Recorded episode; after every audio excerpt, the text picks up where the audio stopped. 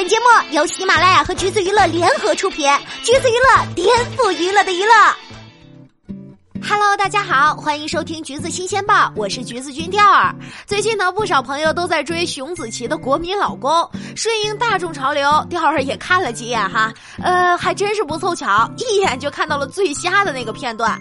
剧情呢是这样的：女配使坏招，把女主要做的秋千切断了一根树藤，然后装作啥事儿都没有一样给女主荡秋千，结果一个大劲儿，女主就嗖的一下飞出去了。在到达落地点之前，姿势还一直保持水平。飞行行还真是抽离身体，放开自己，地心引力都抓不住你啊！男主也是浮夸的很，纵身一跃，好巧不巧的就接住了女主。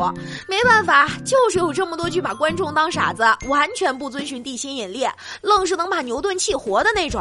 比如前几天刚结局的《快乐源泉》《极光之恋》，那个摩托车漂移，牛顿的棺材板都压不住了好吗？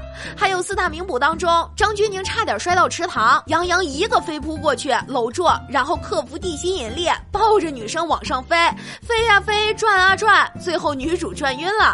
杨洋以逆时针的旋转方向安全落地。为了英雄救美，还真是不惜一切呀！但要说克服地心引力最厉害的剧，应该是篮球火了吧？大家轻轻松松就能飞起，然后在空中停留好长时间。一个篮球赛下来，差不多大家都是飞来飞去的。